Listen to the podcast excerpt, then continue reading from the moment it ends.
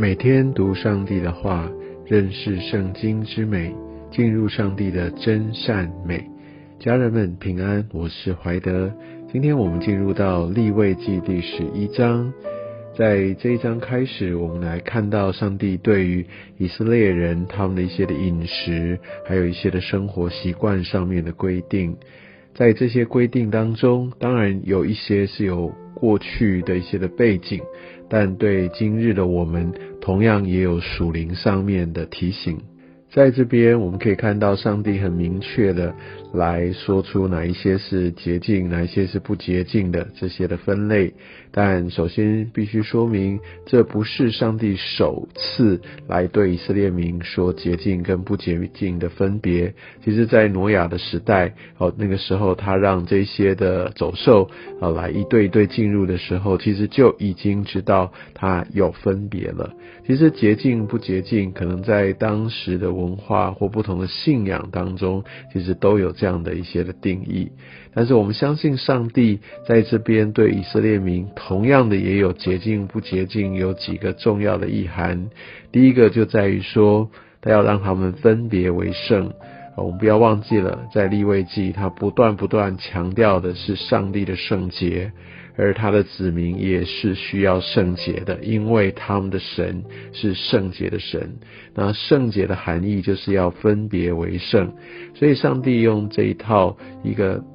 针对他的一个法则，他的心意所定定出来的圣洁的一个法则下面所给出的捷径。不洁净来做一个区分，当然会跟其他的这些的信仰、其他的文化会有一些的差异。那重点也要在于以色列人，他们要愿意因着他们的特别的身份，要愿意完完全全的遵守。另外，其实也有一些是。因为有一个卫生或这些健康的考量，那当然在圣经里面并没有详细的来解释它的一些的原因。我们也看到上帝他的一个法则，他未必要解释、要说服人，把所有的道理说通，让人说懂。很多时候，特别因为这个信仰是要用顺服，那所以他不一定在经文当中会说明的清清楚楚，除非神觉得有他的一个必要性。那其实从现代医学的角度，也慢慢看见这些所谓洁净不洁净的动物的这些的分别哦，其实某种程度也是很有这个健康的一个保护的一个含义或者一个功能。比如说像这些死的就容易滋生细菌，而这些不洁净这些的动物在很多的层面上，那也某种程度也比较容易滋生细菌。不要忘记了，当时的医学是不发达的，而且他们都在旷野，而且没有什么保鲜、防腐的各方面的一些的设备，然后我想跟今日是有很大的差别，所以要有这么多的这个子民，他们不断的在野外活动等等，而且。又要呃要注意，不可以有瘟疫啊、流行病这些传染，所以我相信上帝也站在一个保护他的子民的方式，来把这样的一个捷径不捷径来分别出来，所以有健康上面的一个考量。另外来说，就是有一些呃是用在外神和外邦的神的祭祀，比如说像猪哈，它就当做是不洁净的。那我想这跟呃外面的这个呃祭拜是很有关系的。所以我想在这边也给我们一个属灵的提醒。虽然我们知道在呃后面保罗在新约也说，我想这些所有的这些的物都可以吃哈，因为我想在新约的时代，因为所有都来自。来自于神。然而，如果我们吃什么，或我们做什么，或我们参与的，呃，跟别的这些神啊，或者甚至有一些灵啊，有一些的关联，我相信站在一个属灵、一个健康或者要分别为圣的角度，我想神也会提醒我们，不会去参与。有一些的活动，好，或者甚至我们觉得这个是还不错的啊，或者甚至我举个例，比如说像冥想哈，或者像这一些，其实呃，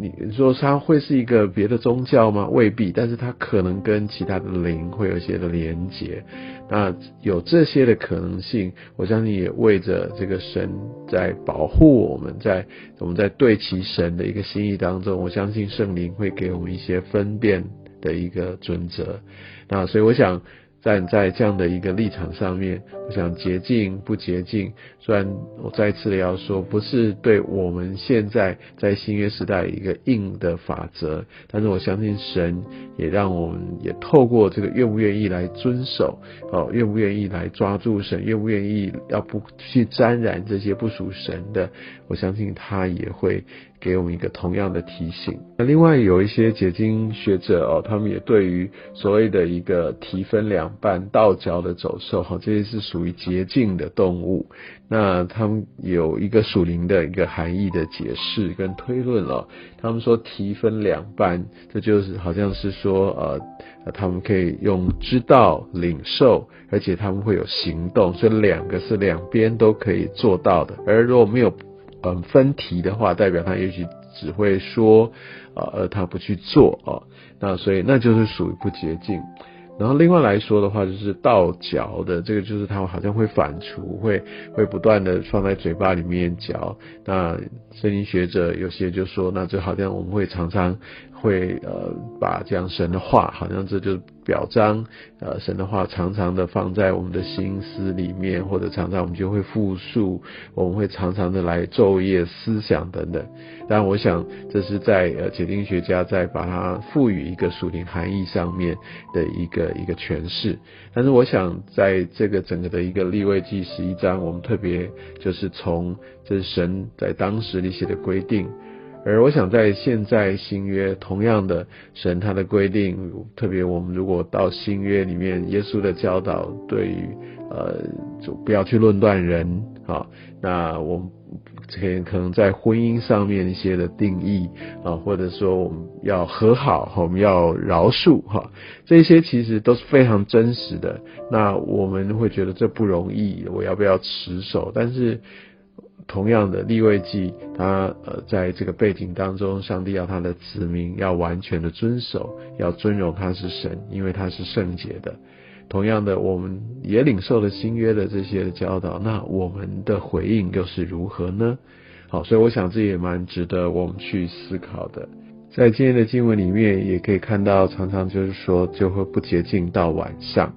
那也许我们会觉得说，哦，那就是到一天的末了。其实，呃，在当时啊，犹太人他们是从晚上开始一天的开始，他们的算法是这个样子，日落以后是一天的开始哦。所以意思就是说，当然不洁净就是要到一整天，一直到新的一天才是一个新的开始。所以我想也就这一点，我们也要有一个背景上面的了解。所以对我们来说，我们会现在把早晨，啊，就当做一天的开始。所以我们可能就是把我们需要的，把一个重新来对神的一个聚焦，就在我们一天的开始。我相信这也是呃一个很重要的一个提醒。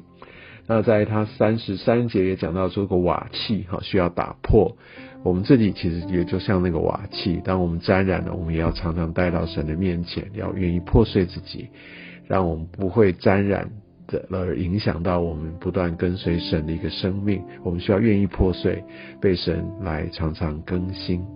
也愿上帝使用今天的话语，他的这些的律例，来帮助我们，来不断的来对焦。即使有这些时代背景上面的区隔，但是他呼召我们要成为圣洁，我想这是不变的。愿上帝来祝福你。